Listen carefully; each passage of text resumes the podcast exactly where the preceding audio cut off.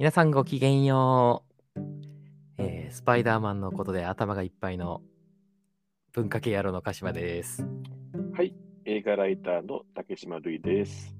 はい。はいというわけで、前回ちょっと、えースパイダーマンノーウェイホーム公開懸念ということで、ちょっと前回はネタバレなしというよりも、はいむしろ過去のスパイダーマン作品について語る回でしたが、えー、と今回は完全ネタバレありで、ちょっとノーウェイホームを語っていきたいと思っております。もうネタバレしていいんですか？えーしていいんです。いいんですか？いいんです。大変でした、も 言いたいことがいっぱいあってう。。言いたいことがいっぱいあっていやね。いや。えー、いやじゃあまずはちょっと、ちなみに、あの、どこでご覧になりました？ノーウェイホーム。ーはい。えー、僕はこれ一般公開日にですね、はい。えー1月7日ですか、うん金曜日に立川シネマシティにはいはいはい。えー極上音響上映というのをやってましたので、行ってまいりました。もう満員でした？そうですね。うん。多分まあ、9 95%ぐらいはああ。入ってました、よね。夜の回ですよね。そうですね、19時15分かなの回ですね。ですから、多分お仕事帰りの方とかがいっぱいいらっしゃったんじゃないですかね。うん。はえーい。で、まず、ざっくりの感想としては、ノーウェイホームいかがでしたか？いやー、楽しかったですね。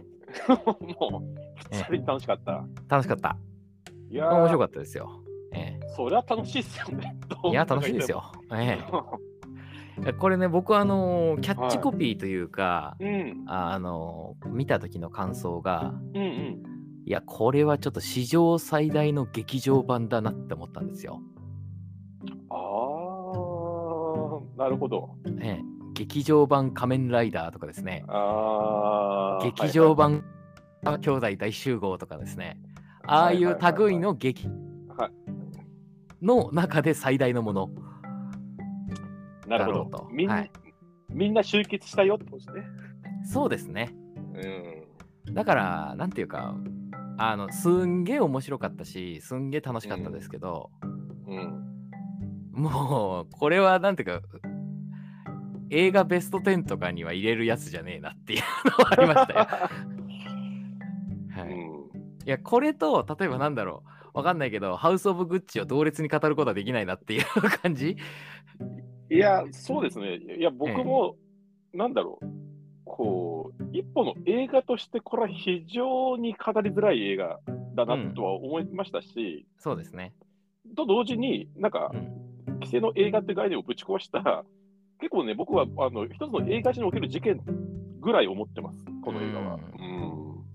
まあなんかやっぱりこうあれですよね映画って何なんだろうみたいなことをやっぱりこのマーベルは突きつけてきますけど、うん。うん、もうもはやいこれ一本で立ててないし、うん。その完全にもう一元さんお断りになってるわけじゃないですかこれって、うん。うん。うん、だからこうなかなか難しいですけどまあとはいえ楽しかったし面白かったのは間違いないので、いやー、ええ本当ですね。ええあのーすごく僕、象徴的、スパイダーマンのウェイホームとして象徴的だなって思うのは、もうこれ完全に、はい。なんて言うんだろうな。あ、ある種のサンプリングムービーっていうか、もう引用、そう引用っていうこと自体が実はスパイダーバースっていう、そのえーっと、マルチバースって概念をうまく使った、えー作品になっていて、はい。あのーちょっとなんか若干話ずれますけど、最近、あの、ウィークエンドっていうミュージシャンがザ・ドーンっていうアルバムを出したばっかりなんですけど、はい。はいあれもすごくあの昔、ダフト・ファンクが、えーっと出したアルバムみたいに、非常に過去の音楽を引用して、それを今の感性ではい。再構築するみたいなことをやってる映画で、つまりあの音楽ではずっと作品でやっていたこと、ひょっとしたら映画の世界だったら、タランティーノとかが今までやってきたことっていうのを、うん。えー、と臆面もなく、過去のスパイダーマンシリーズを引用するっていうことを自明のものとしてやってみましたっていうのが、うん。しかもそれを全然小難しい、なんだろう、なんか昔のヌーベルバーグ的な引用じゃなくて、うん。すごく明快な形でやってみたってことが、なんかね、結構僕は偉大だと思ってて、はい。これ、普通に考えたら結構異常なことだと思うんですよ。はい。あの、全然、あの、えーまあ、これ、要は3つ目のリブート作なわけですけど、今回のホームシリーズは。それはサムライミ版の、えーと、スパイダーマンシリーズと、はいえー、と過去のそのアメージング・スパイダーマンっていう2部作うん。を見てる前提でうん。今回作るっていうのってすごいラディカルだと思うんですよ、非常うに。ん。うん。うん。あのそれをなんかみんなが普通に楽しめるっていうこと自体が、実はもう割とあの受け手のリテラシーが上がってきたあの証拠だと思うし、なんかね、僕はちょっと結構映画史の革命だって思っちゃいました、もう作りとして。ああ、なるほど。僕は逆にうん、映画史の革命だとは思ってなくて、うん、なんでかっていうと、さっき言った通り、やっぱ仮面ライダーとか、うん、あーウルトラマンとか、うん。あと最近ですと、やっぱプリキュアはいはいはいはい。がやってきたことだなんですよ。うん、うん、そのやっぱ劇場版のプリキュアっていうのはやっぱりその初代とかあの2代目とかいろんなプリキュアがやっぱうん、今のプリキュアを軸にして出てくるっていうで何かピンチがあると駆けつけてきて助けてくれるっていう、やっぱあそこって上がるポイントなんですよね。うん、ここで初代がこうバーンと来るみたいなキュアブラックとキュアホワイトが来るみたいなね、うん、あそこってやっぱ上がるポイントなんでうん、なんかなんていうか逆に言うとちょっと僕はあのびっくりはししてないというかうん、普通にそういうものを見るというかいわゆる特撮とかアニメでよくあやってた流れの中の一本であついにこのマーベルもそういうことやり始めたんだなっていうところですねだから驚きっていうところはあ実はあんまりなくてで割とも、なんか、こう待ってましたみたいな。うんそれって、あの、あくまでそのテレビし、テレビでやっていたものを参照するっていうスタンスなんですよ、きっと映画版って。そうですね。はい。あの、えっ、と、同じスパイダーマンであるけど、過去の違うシリーズを参照するっていうことではないんですよね、その特その言ってることって。そのプリキュアだったり、特撮っていうのが。うーん違うシリーズと例えば特撮って違うシリーズですけどうんうん。そのうーんなんて言ったらいいんでしょうウルトラマンの世界とうんうんウ。ルトラセブンの世界って違うけどああ、なるほどね。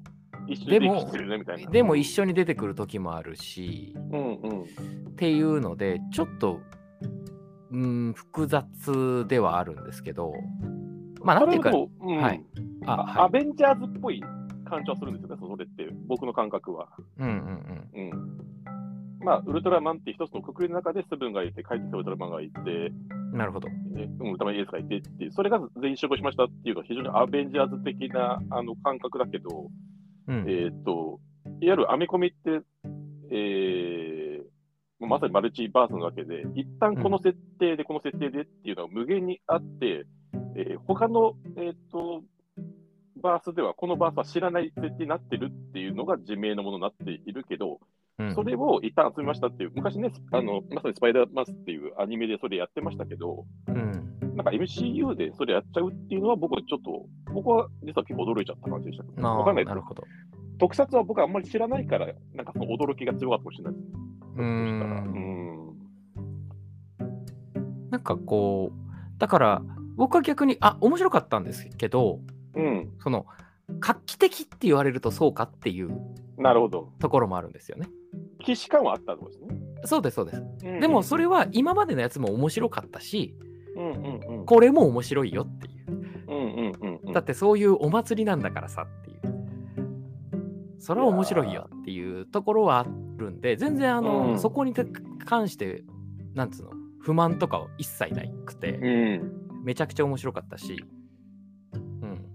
あの、やっぱ、血液が煮えたぎる感覚ありましたよ。ここで来たかっていううね。ん。うん。だからやっぱりね、あのーもう、ね、映画、日本の映画館で初めてですよ。あんあの発声上映とかでもないのに、もうこのコロナ禍でみんな黙ることを強制されているにもかかわらず、うん。アンドリュー・ガーフィールドがこうマスク取ってバーンって出た瞬間にうわーっていう歓声が上がりましたか？あ上がりました。あいいいい雰囲気ですね。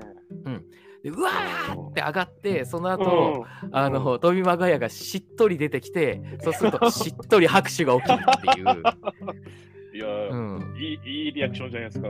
うん、だからそういう体験としてはやっぱありだしなんていうかそこがそういうあのあの大集合ものの良さだよねっていうなるほどね。ところですよ。うえ。えん。やっぱいいところで初代ウルトラマンが来たらわーってなりますもんこっちだって気な持ちがね。そうそうそうそう。そういうところなんであの普通に面白かったですね。いい作品でしたよ。ええ。うんもう、ただこの映画、もうその、えー侍未版の最初のスパイダーマン、アメスパ、アメイジング・スパイダーマンの、えー過去のヴィラン、はい。そして、えーと演じていたスパイダーマン2人がそのまま出てくるっていう、うんまあ、まあ贅沢設定ですよ。贅沢設定ですよね。うんうん。いやー、驚きましたね。うんうん、そうですね。うん。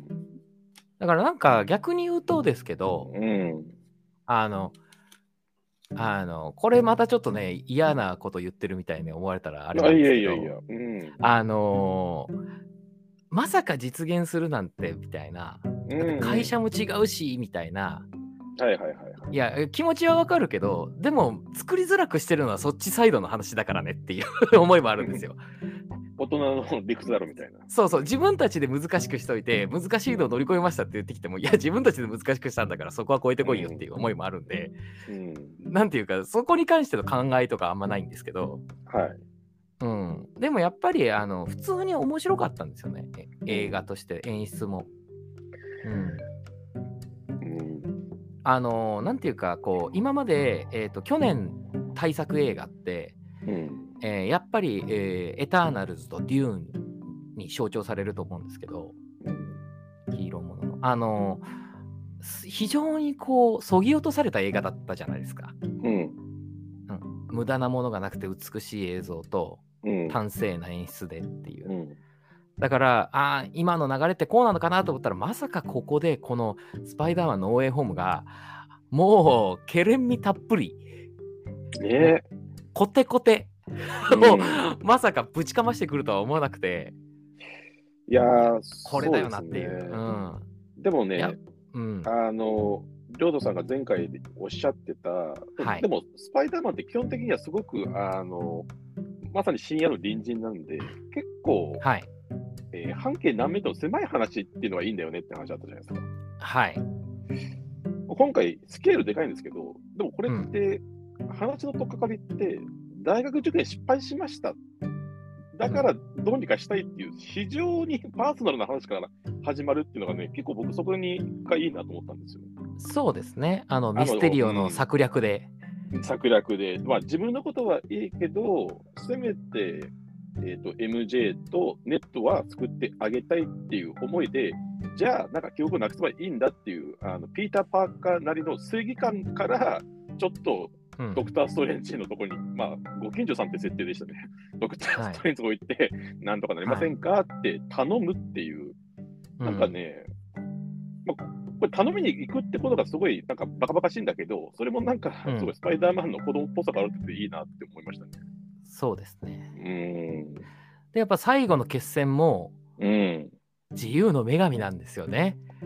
もうベタベタですよニューヨーク。うん、ニューヨークニューヨーク そうそれであのてねあの自由の女神の手にねあのバッカバカしいあのキャップの盾がついてるわけですよね。はいはいはいはいはい。それが最後バーターって落ちてうんざまみやがれって感じがして本当気持ちよかよかったですね。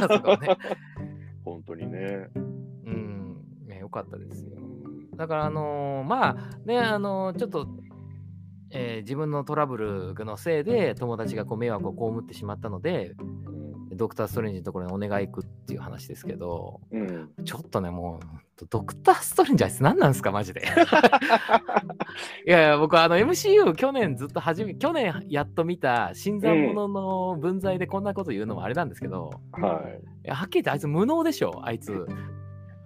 なんか、なんか知んないけど、邪魔されて、結果、なんか、あのスパイダーマンの正体してるやつが違うバースからやってくるっていう、なんかよくわかんないことになっちゃいましたけど。そうなんですよ。あの、なんかうん高名な魔術師で、うん。なんなんか何でもできるみたいなこと言ってるくせに、うん、横からガキンチョにガチャガチャ言われたぐらいで、世界を崩壊させてるわけじゃないですか。お前さっていうや、やることやってよっていうところもあるし、その最初のドクター・ストレンジの最初のやつも、うんはっきり言ってなんていうか、あのもう別にそこまでできるんやったらなんでそうなったみたいなとこまで行くじゃないですか。うんねえ最終的にあの長時間かけて説得っていう やつだし、うん。で、あの、アベンジャーズの最後の時も、うん。なんか特になんかみんなにどうなったらいいかとかいうことを未来まで見てきたはずなのにそれを言うこともなくみんなが必死にあの手負いになりながら戦ってたら、うんうん。あの全てよしみたいな感じで言ってるだけのやつじゃねえですかあいつ。じゃあもうあいつ。イライラしてたから見てたんですね。あいつもう大先輩ですよあいつ、うん、で最後になんか偉そうになんかあの一見落着みたいなことして言ってで最後に俺も忘れて寂しいぜみたいな感じのことやってなんかエモい感じにしてなんか終わらせていやお前のせいだから全部っていう。お前の能力が足りてないせいだからっていうイライラはしてましたけどドクター・ストレンジに。結構、はい。あいつ、なんか、安請けしますよね。まあ、いじゃあ、しょそううがないやろうみたいな。うんあいつ本当あのコープライド低クオリティでおなじみですからあいつは。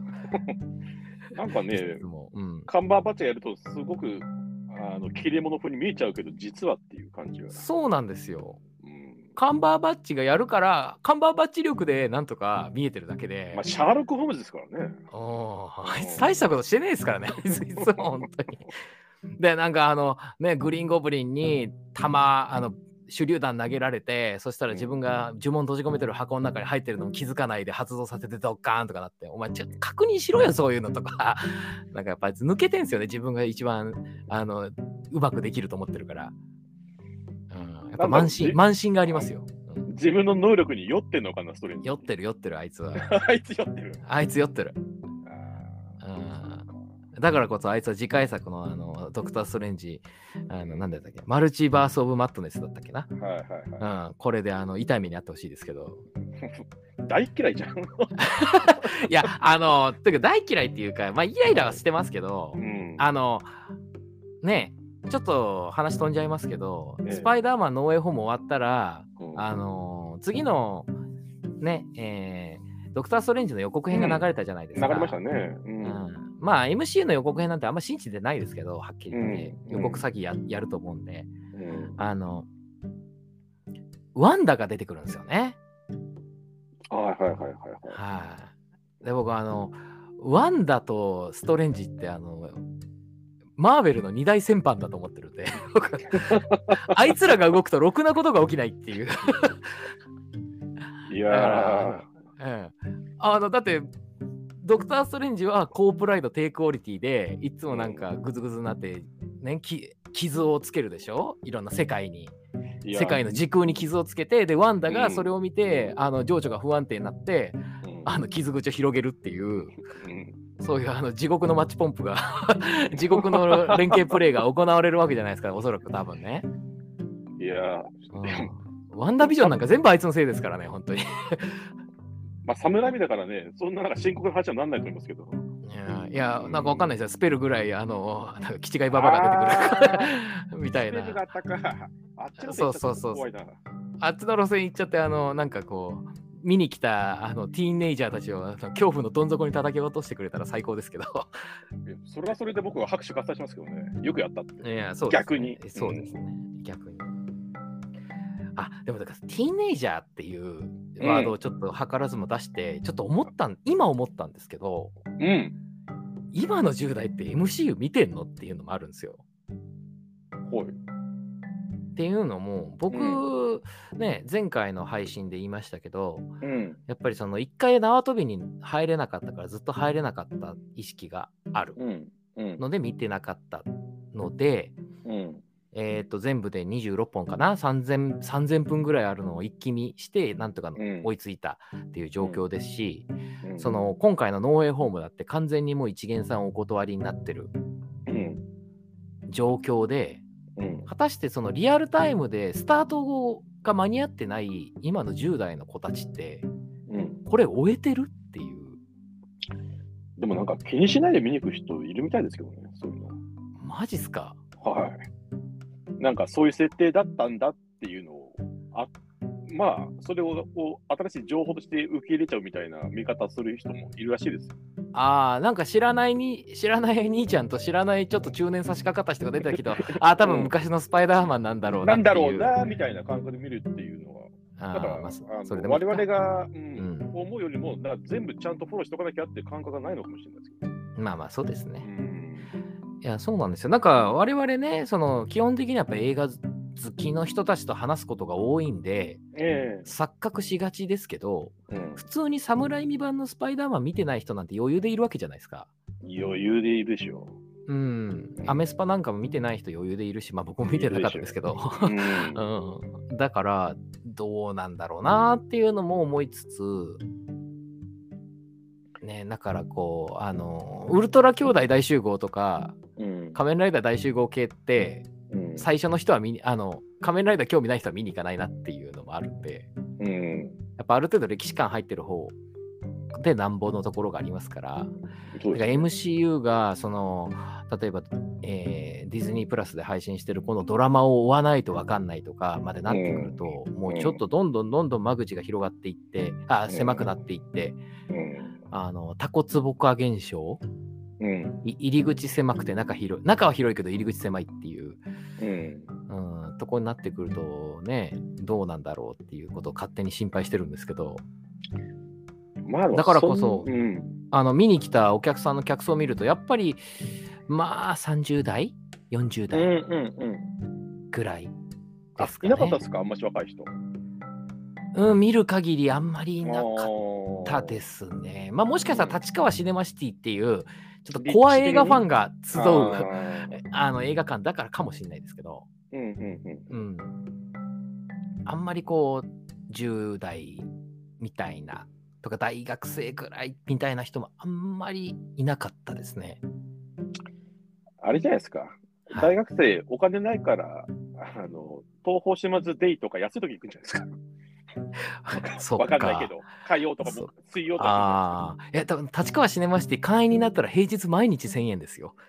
うん、会会員会員になれないのか。じゃあもうしょうがねえな。しょうがないですよね。じゃあしょうがねえ。じゃあしょうがねえ。まあまあまあね。でもまあ、あの、映画体験としてはね、非常に良かったですよ。えよかったですね。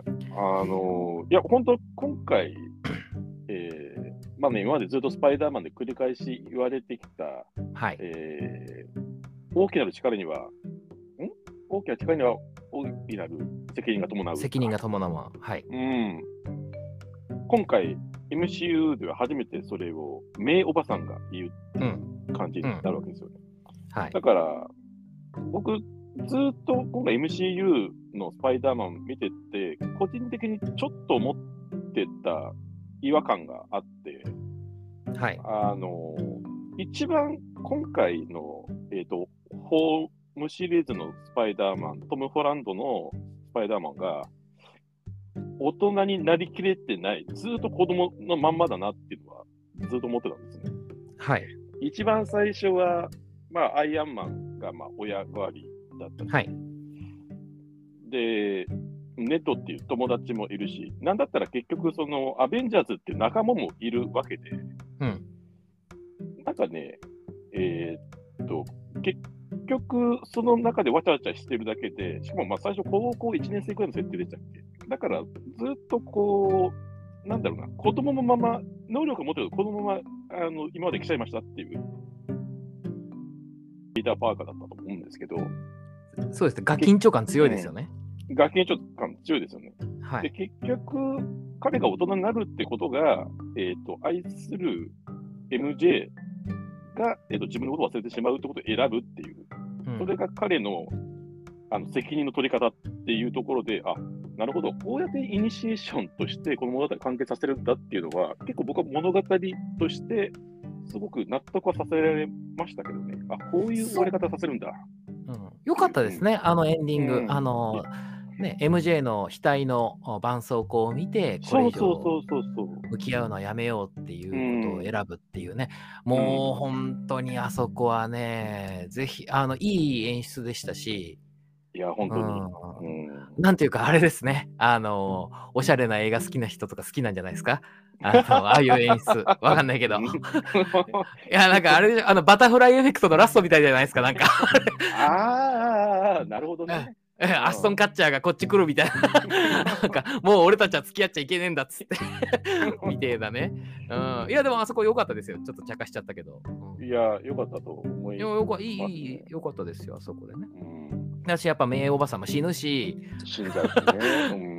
うん。いや、もうネタバレしますからね。ええ全然していいし。えしていで、ますしね。あの、僕、個人的にやっぱり不遇な形で終わらざるを得なかったし、まあ、一番あのハードな内容であったはずのアメスパが、結局、あの、グウェインを助けられなかったっていうことが多分永遠にトラウマになっているであろう、はい。はい。えーアンドル・ガーフィールドが少なくとも、えーっと別バースで、まあ、MG を助けるっていうことをさせるってことに、なんか、僕は勝手にアメスパ3としてのなんかカタリス、カタリスって言い方よくないな。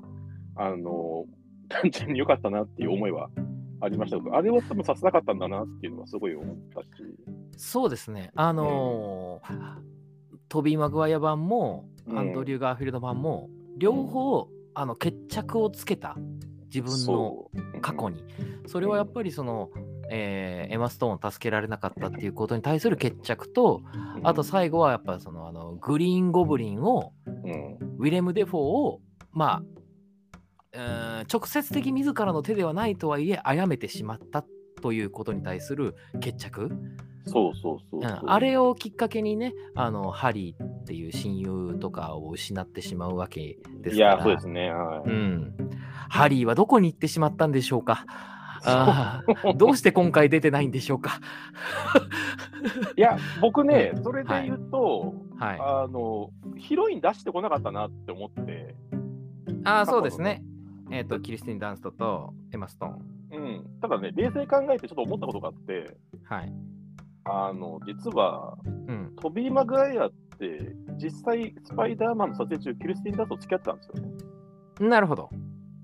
で、うんエマ・ストーンもアンドレ・カビと付き合ってたんですよね。ああ、なるほど。で、なんだったら、トム・ホランドも、なんか全デアと付き合ってるみたいなニュースがあるわけですよ。つまり、リアルなんですよね。あの、映画におけるピーター・パーカーとヒロインの関係って、実生活とカップル率高いんです、なぜかスパイダーマンで。はいはいはいはい。なんか僕、さっき、あの、こ今回の配信で、序盤でちょっと、えっ、と、引用って話したんですけど、過去のはいスパイダーマンの。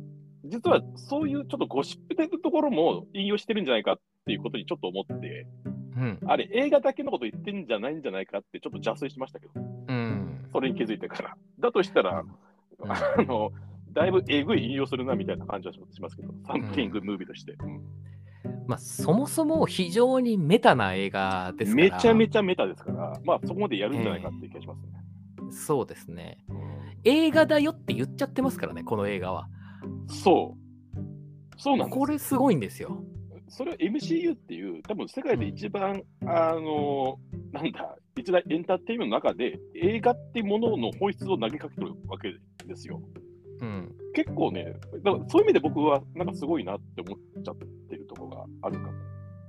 うん。だって、ね、あの、なんか興行ランキングとかで結構歴代ないみたいになってるらしいんで、この映画。はい。はい。その映画が問いかけてるものが映画の本質っていうことだと思うんで、うん。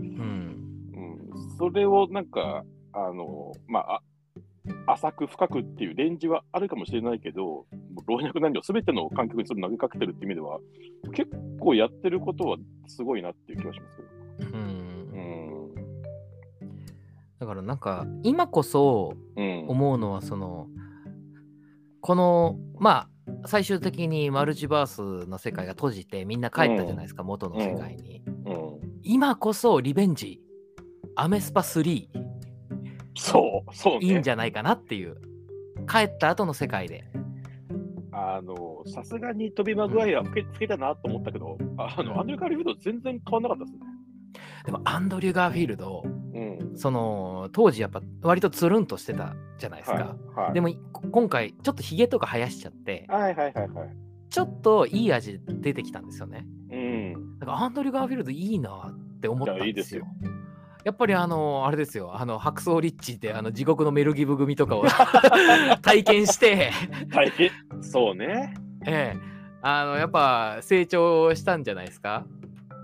いや、いい味出してるから、だからちょっとこう、まあ、うん、なんていうか、中年と、まあ、青年、中年と少年の間ぐらいの、うん。あの、スパイダーマンをアメスパ3をやって、アメイジング・スパイダーマンというシリーズに決着をつけるっていうのはいいんじゃないかなと勝手に思ってますけどね。今それ一番いいタイミングじゃないかなと思いますけど。いやー、そうですね。うん。うん。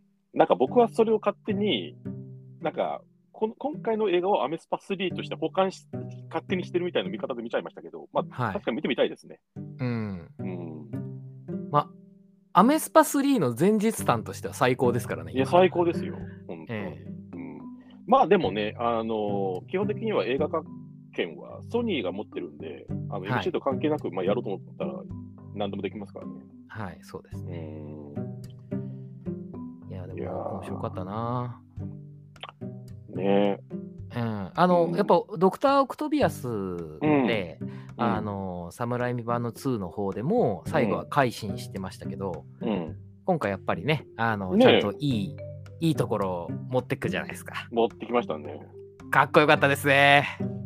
ああいうああいうベッタベタなの大好きなんですよ。あ いやー、だってもう、うん。ウィレム・デフォーもそうですけど、アルフレッド・モリーナももう結構な年だと思うんですけど、70近いと思うんのですえけど、いや嬉々として演じてたし、え僕ね、実は、はい。あの、アメージング・スパイダーマン2を見たときに、実は気づいてなかったことがあって、はい。あの、リザードになる、えー、とコナズ博士演じてるのって、リス・エヴァンスであることに僕、最初気づいてなくて、リス・エヴァンスって、はいはいはい。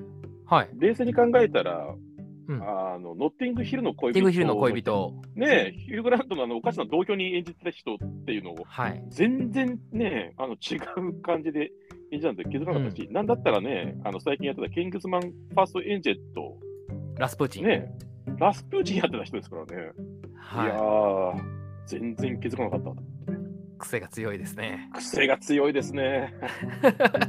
だいぶ癖が強いですね。あとあのエレクトロがかっこよくなってるのめっちゃ笑いましたけどねまあ、それはね、いや、結構ジェイミー・フォックスクラスが出るのは、やっぱりすごいなと思いましたけど。えーアカデミー賞俳優ですからね。アカデミー賞俳優ですよ。うん。うんまあね、あの MC 言ってたあの、金に物言わして大物連れてくるでおなじみですねそうですね。アンソニー・ホプキンス出してみたりとかね。いや、本当だよ。本当だよ。マイケル・ダグラス出してみたりね、マイケル・ダグラスとかね。うん。もうあとメリル・ストリープだけですからね。あと、ああ、ねそっか。そうですね。うん、そこまでやったらもうドンとルックアップ感がすごいけどな。いやそうですね。いえやー。ーまあ、よかったな。あの、あのウィレム・デフォーよかったですね。ねえ。ウィレム・デフォーは本当マスクいらずなんだから、あの人。なんでしょうね。顔が怖いんだから、本当に。なん。かね、ずるいんだ、顔が。あれそうそう。が眼力っていうの、顔力っていうの、うん。なんかもう、あら、ずるいっすわ。顔力、顔力。が。うん。もう顔面狂気ですからね。顔面狂気。ええまああの、やっぱストリート・オブ・ファイヤーの頃からずっと顔面狂気っぷりが、プラトーンとかね。ええもうなんか、なんか昔はこう鋭いカミソリみたいな感じですけど、今なんかナタみてえな 切れ味の、ええ味が出てますよね。あの顔じゃなかったらライトハウスは出れないですからね。そうなんですよ。でも、ウィレム・デフォーを、その、ね、えー、テキあのフロリダプロジェクトではね、善人のおじさんやってて、あれもハマってたすごいいい役だったな、あれ。そうなんですよ。絶対悪いことするだろうって言ったら、最初から最後までいいおじさんだったっていう。うん、しかもね、あの主人公の女にあの生理ナプキン投げつけられたりとかして、かわいそうなおじさんでしたけど、かわいそうに一生懸命手出してあげてんのにさ、とか思ってましたけど、いやウィまあまあ仕事しすぎでしょと思いますけどね。いや、でもいい、いい、いい仕事の仕方ですよね。いい仕事してますよ。本当にえー激渋自主映画も出るし、こういうケレン味たっぷりの悪役もであるし、確かに。うん。かっこいいな、ウィレム・デフォー。いや、かっこいい。うん、なんかどうやらね、スタントもほとんど、えー極力吹き替えなしでやったっていうね、だから自分でそれをね、言ってね、やらせてもらったらしいですね。うん、いや、かっこいいじゃないですか。うん。うん、だから そこですよね。もうあの、だから、いおじさんたち、過去の作品で出たおじさんたちがどういう風なムーブをかましているかっていうところって、もうそれって正直映画の評価関係ないじゃないですか。いや、そうなんですよね。うん、だから難しいですよね。この映画のメタなところではあるんですけど、ちなみに、俺、一個ちょっとわかんないのことがあって、一番はい。最初にトーキングヘッズの愛人馬かかるんですよ、この映画。ほうほうほう。あれ、なんか、なんか意味あるのかなと思って、全然いまだにわかんないですけど、あーちょっと私が、うん。なんでトーキングヘッズ使ったんだろうっていうのがね、ちょっとすごい不思議で、はい。うん、まあアメ、アメリカンユートピアともね、使われてましたけど、うん。まあ、ひょっとして調べたらね、なんか意味があるのかもしれないですね。うん。うん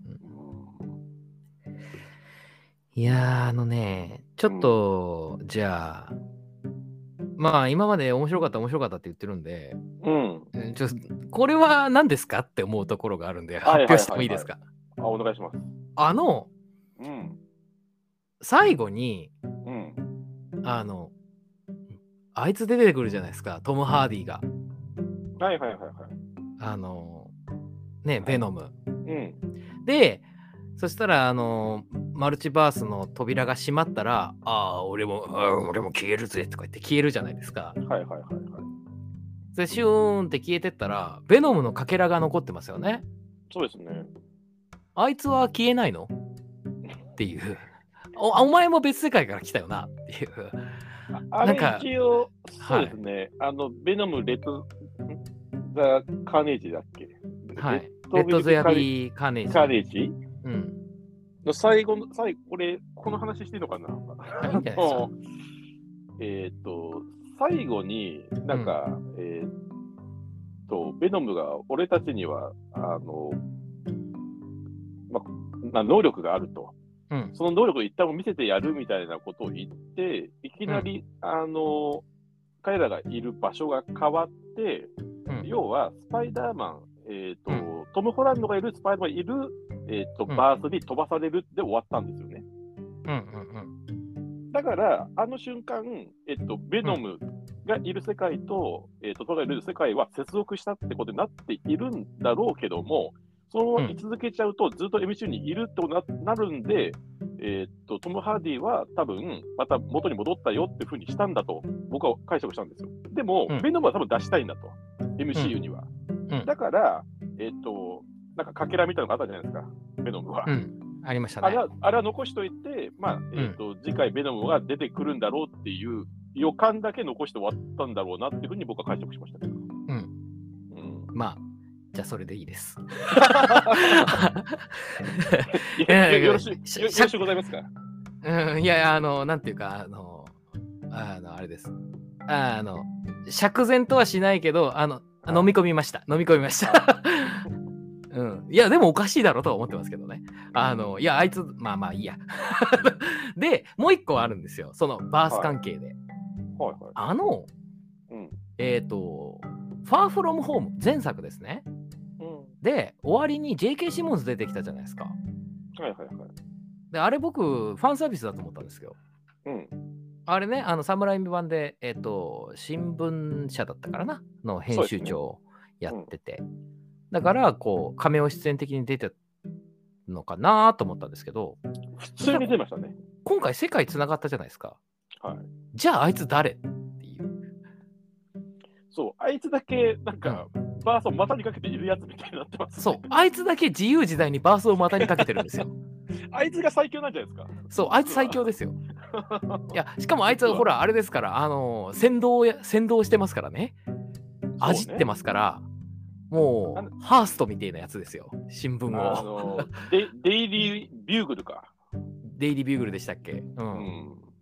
で、なんか最初、ポッドキャスト番組みたいな、ネット番組みたいなやつから、なんかね、全国ネットみたいなことをやりやがって、だからあいつ、あいつ何なんすか？っていう。だから、その、うん、だって、えー例えばこう、飛び間がやが来なかったら、いわゆる、あの、世界は存在しないものとして考えてたから、あの亀吉線が成り立つと思うんですけど、はい。飛び間がや来ちゃったから、うん。あいつの存在が謎っていうか、あれは、うん、わかわかった。えーっと、あの役、ジェームソン、あの役だけ、あらゆるバースで全員同じ顔なんじゃないですか。え、ああいう至らんことするマスコミの代表ってことですか？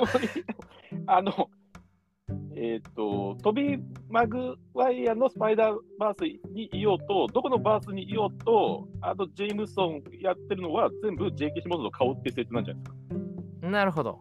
か。わかんない。今適当に喋りましたけど。そうですね、適当ですね、今。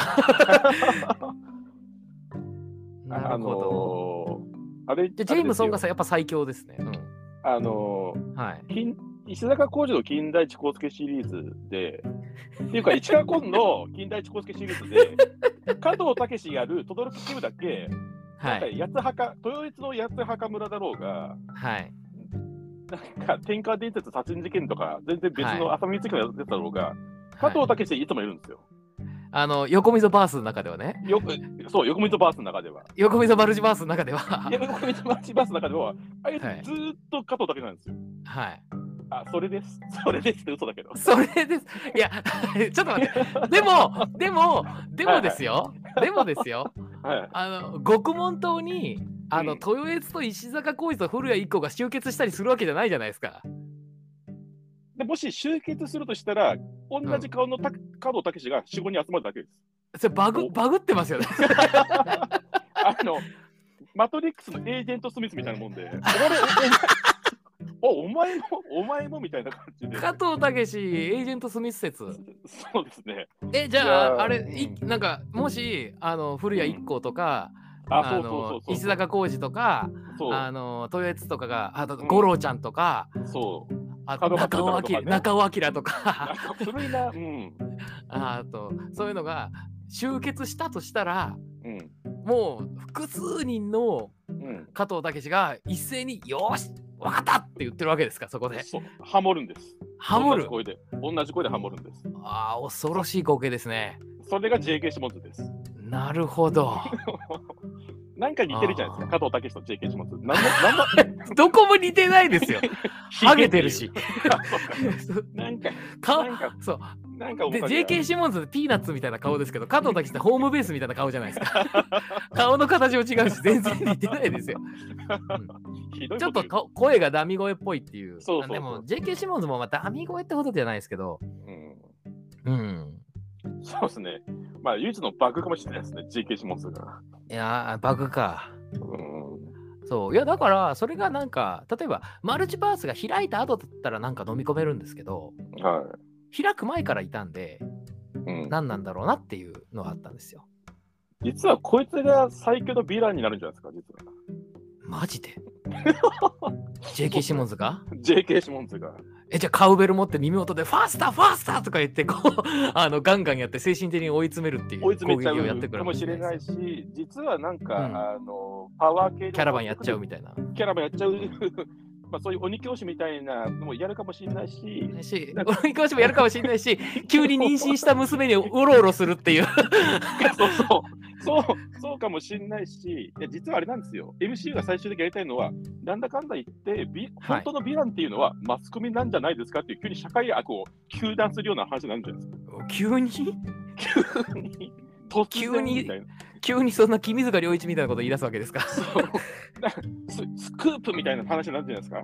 なるほど。いやー、えー僕、後半だいぶ適当に喋ってますけどね。いや、大丈夫ですよ。うん大丈夫ですか、うん、いい、いい。いい、いい、大丈夫ですか、そんなもん、うん大丈夫ですよ。うん いやー適当でしょ。何ですか、加藤武史がいっぱいいるって。え、エージェント、エージェントたけしね。えエージェントたけしが、うんよーし、わかったっつってね。そう。そううんだ全然分かって、よーし、分かった、何にも分かってないっていう。あの可愛いところが。可愛いところがありますから。可愛いですよ。いや、これあ、なるほど。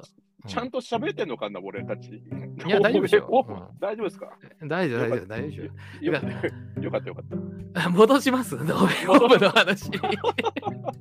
横溝バースの話じゃなくて大丈夫ですか、すいません。はい、え大丈夫です。あでスパイダーバースの話でね。そういや、でも、語り尽くしたんじゃないですか、わかんないけど。ノーウェイホーム。あともうもう一個イライラするポイントありましたけど、どはい。いやまあまあいや、なんか、全デイヤムカつくなっていう話ですね。それ全いや、全でいや、可愛いじゃないですか。ダメですか？いや、MJ が、はい。なんか、うん今作、うん。なんか、口うるさくなってんですよ。だから最初はなんかだいぶネクラキャラでほとんど口も聞かないぐらいでしたけどね。うん。まあ、でそれはやっぱり。てか、ちょっと車に構えてましたよね。シャに構えてましたね。あの、ファーフロム、ホームカミングの時は。はい、だいぶ。うん。で、最て他に好きな子いたからね、むしろ。リズ、リズ。リズ。リズ好きだったから。リズ、可愛かったリズ。うん。うん。で、ゼンデイヤ出てきて、車に構えてて、で、なんか最初はずっと彼女みたいな感じだったんですけど、うん今回なんか、一緒にずっと行動したことで、うんなんかネネットの仕事をちょっと横からやるようになってるじゃないですか。それネットがね右だ右だっつったら左左とか言ったりして、それネットが好きだからちょっとやきもち焼いてるんじゃないですか？いやなんか場を混乱させてるじゃないですか。ちょっとコメディリリーフ的な感じになっちゃったことコメディリリーフっていうか、なんていうか、あれ、あの、先輩の彼女やからっつって先輩ずらしてくる人みたいな嫌な感じがしたんですよ。すごい例え方するな。そうそう。あの、野村克也は、か野村克也はすごいけど、幸代はすごくねえからみたいな、そういう感じ。全デイヤ野村幸代説？野村幸代説でしょ、これは。いやだってかネネットは一生懸命カメラ見ながら、加藤武史説よりひどいそれ。だいねうん。ネットは椅子の男としての仕事を全うしようとして、右だ左だとか言って指示出してたら横から違う違うとか言って混乱させてるし、うん。あとネットがちゃんとそのあのね、えポータルを開けれるようになったじゃないですか。あの、ねあのまあちょっと、あのなんか指輪みたいなやつパクパクってね、にわか魔術でね。にわか魔術で。でもあれもすごいことですよ。うん。で、それであのスパイダーマン手助けしてるわけじゃないですか。うん。そしたら閉じようと思ったらもっと集中しろやとか言ってるじゃないですか。あいつ何もしねえくせに。あ、そう、そういう野村幸代感を感じるんですか？そうなんですよ。あの、そあそういうなんか責任も取らないくせに文句ばっかり言ってるやつみたいな感じになっちゃって、僕の中で。今、MJ が MJ を野村幸代って言ってるのは、りょうとさんだけですよ、きっと。ただ一人。世界で？世界で。聞いたことない世界で？俺だけ？そう、そんな言説聞いたことない。ああ、じゃあ僕にしかない鋭い視点ということで。なんでちょっと誇りに感じちゃってんのよ。な んでちょっとしてやったぜ感が出しちゃういや、え、なんか、え、竹島さん、あの、世界中が君の味方あの敵になっても僕だけは守るよって言ってくれないんですか、そこは。いやいやいやいや、言わないっすね。俺、ぜ全然いや、肯定派なんだ僕。全然切り離していきますか、そこは。全然いけそこ切り離しますよ。ああ、わかりました。じゃいやあ、もう大丈夫一一番全レイヤーが、あの、えななんでしょう、まあ、結局ね、あの、彼女になったから急になんかこう、つっけんどしなかった急に可愛い女になった感で、まあ、あそれはそれでいいんじゃないの？と思いますけど。えいや、急になんかあの仕事に介入し始めたっていう。介入彼氏のこと心配してるんですよ、あれは。いやいや、心配はしてるでしょうけど。介入って。だってネットと、うんあのーピーターでうまいこと言ってたわけじゃないですか、あのコンビで。言ってました。うん。だからそこにし、今までうまいこと言ってたのに心配してたるからっていう理由で介入してくるじゃないですか、やっぱそこ。えネットも頑張ってるじゃんっていう。え MJ 大嫌いだな。MJ 大嫌いっていうか、なんかこう、あのースパイダーマンのシリーズの、うん。あの、侍美版でもあったことですけど、やっぱりはい。MJ 叩かれてがちだったじゃないですか。はい。で、それなんでかなと思ってたら、うんで、改めて見返したら、うん、あの、なんていうか、普通にアバズレなんですよね。言い方。侍未満の MJ もう乗り換え乗り換えですよ、本当に。まあ、確かに彼氏だいぶ変わってましたね。だいぶ変わってますよ。はあのー 本当に、うん。すっごい乗り換えまくってて、一日で、あはい。一作で、一日はじゃなかった一日で、なんか鉄道オタクみたいな感じになっちゃってますけど。そそんなキャラじゃない。うん。うんうん、いや乗り換えまくってて。だから、はい。でなんかどっちつかずでいつもそ、うん。あれだから、うん。なんだこいつっていうところはあるかもしれないですねなるほど。でもエマ・ストーンはねずっとあ良かったですけどね なるほど。うん、うん。まあまあいいんですけどねそね。いいんかい。うん、うん。いやもう解決したからいいんですけど、まあ解決しましたから。うん、でもやっぱりあのーね前回のポッドキャストの配信でも言いましたけど、うんやっぱりヒーローっていうのは孤独なものだっていうところにうん。最終的に着地したわけじゃないですか。そう、だから本当にね、うん。あの MCU の中でも特に妖精の明るい感じの作品だったこれが、はい。まあ一緒、多分まあ一緒三部作だと思うんですね。で、ちゃんと話も続いてきて、まあ、あのピーター・パーカーっていう一人の少年のなんか春夏秋冬というか、一年をはい。描いてきた映画の最後のけ最後の最後は、こんなにこう、なんだろう、悲しい感じで終わるんだっていう。ええ。ねえでもやっぱりあのー途中でちょっとねメンタルがやられちゃった時の体がボコボコになっちゃって、屋上です拗ねてる時のあのトム・ホランドの表情素晴らしかったですし。ああ、そうですね。あの先輩スパイダーマンが来てみんなで分かるよ分かるよっつってあのセミナーみたいなのやってるところすごい良かったですよね。セミナー。セミセセセラピー。セラピー。集集団セラピーね。そうそうそう。うん。禁酒したよみたいなそういう禁あれやって酒やってるじゃないですか。俺も大事な人なくしたんだ大事な人なくしたんだっつって。ファイトクラブの序盤みたいな感じね。うそうそうそうそうそうそうそう。あのミートローフのおっぱいにギューみたいなところの。みてえなことやるシーン。あそこのは焦燥感良かったですよ。い、いや、よかったよかった。であそこも三者三様すごい良かったんですよね。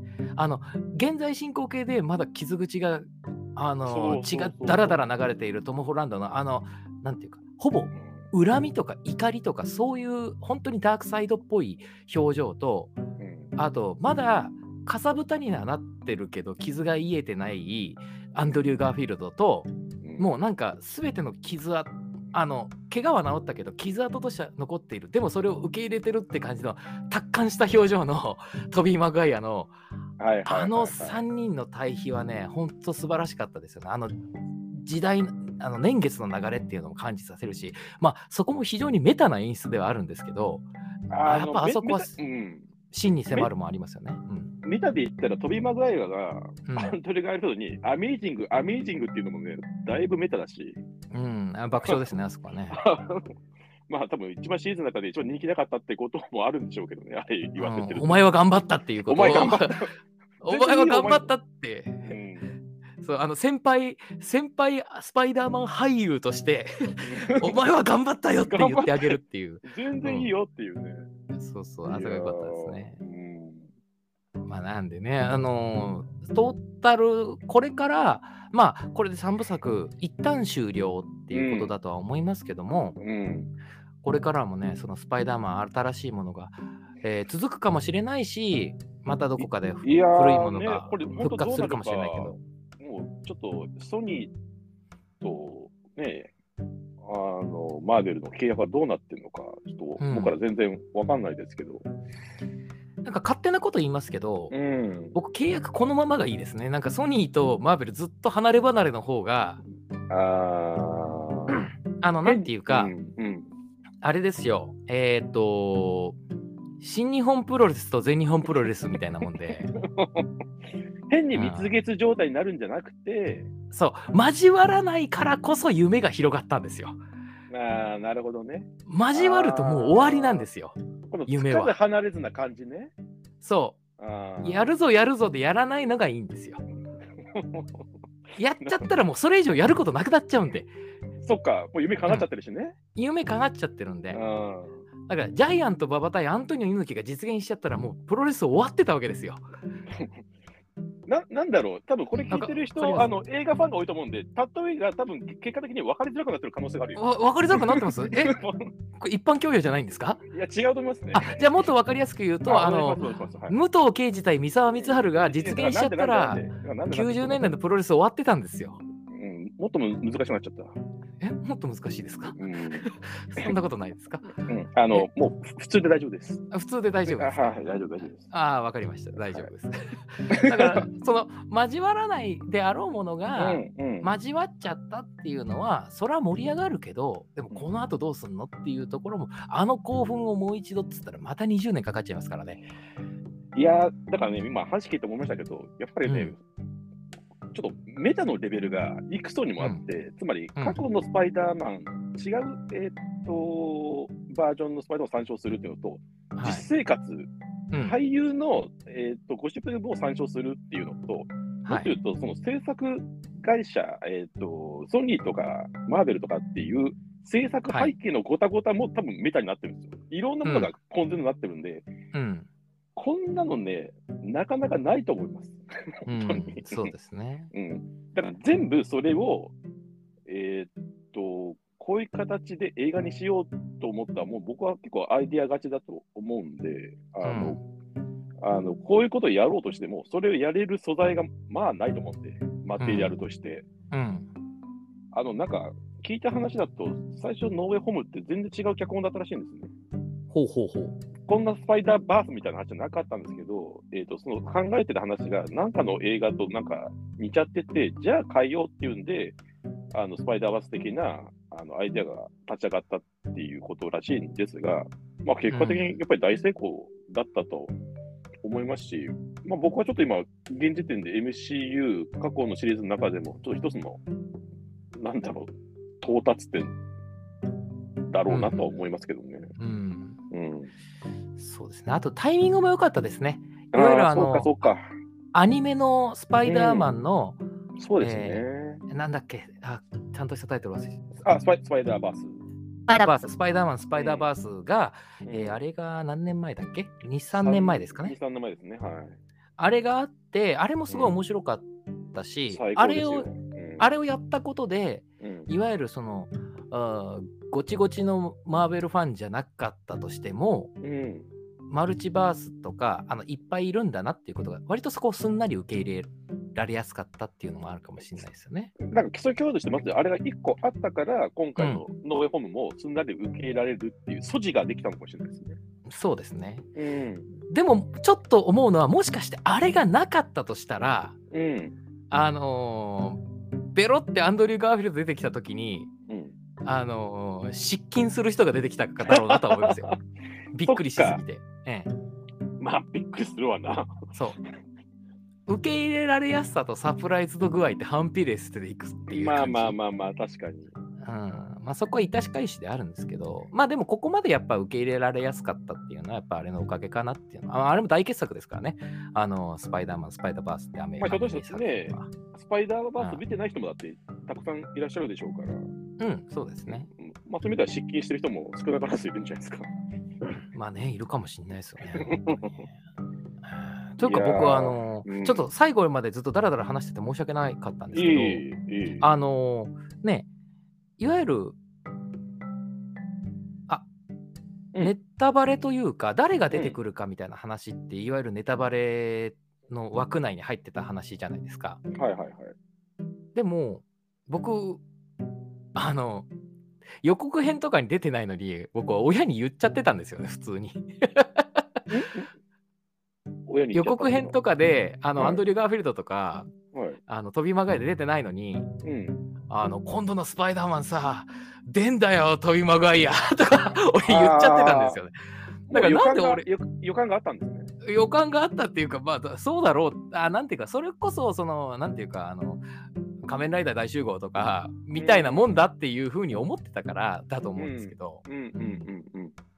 そっかそっだからかそう。だから、意外とそこダメなんだっていうのも、今日ちょっと新たな発見 というか、にもなりましたね。ええはい。いやいいい映画でしたね。でも映画館で見るあの感じは良かったですね。みんなで熱狂するっていう。このコロナ禍に。うん。最高の正月映画じゃないですか。そう。思わず声が出ちゃうっていうところいがや、、いいことですよ、本当に。あのパワーですよ。パワーですよ。パワーですね。本当もう、待ってましたって、歌舞伎みたいな、うん。歌舞伎の大向こうみたいなことをね、やっぱあの気持ちですよ、みんなの。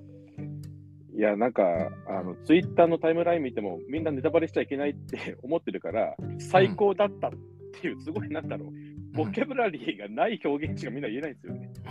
0点の感想しか書けないんですよね。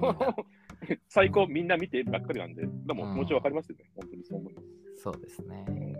す。いやー、え1時間喋っちゃいましたよ、なんだかんだ。ーそうですね、あの、え一番長い、えー配信になってしまいましたが、まあ、途中ね、えー JK シモンズ、加藤武史説とかいろいろ喋って、えー。あの、それよりも、僕、前田や野村幸男説の方がよっぽど。あれはね、おど、うん経経典同士ですわ。えーでいもあの皆さんの心の胸にね、えー野村幸男を置いていただければと思います。そういう視点で見るとそういう風に見えるかもしれないですから。嫌な見方だな。どうなっちゃうの、スパイダーマン。はい。じゃあ、今日はこんな感じですかね。はい、本日ははスパイダーマン、スパイダー、えー、なんだったっけ、ノーウェイホームノーウェイホーム。についてはい。お話しいたしました。はい。では、ありがとうございました。ごきげんよう。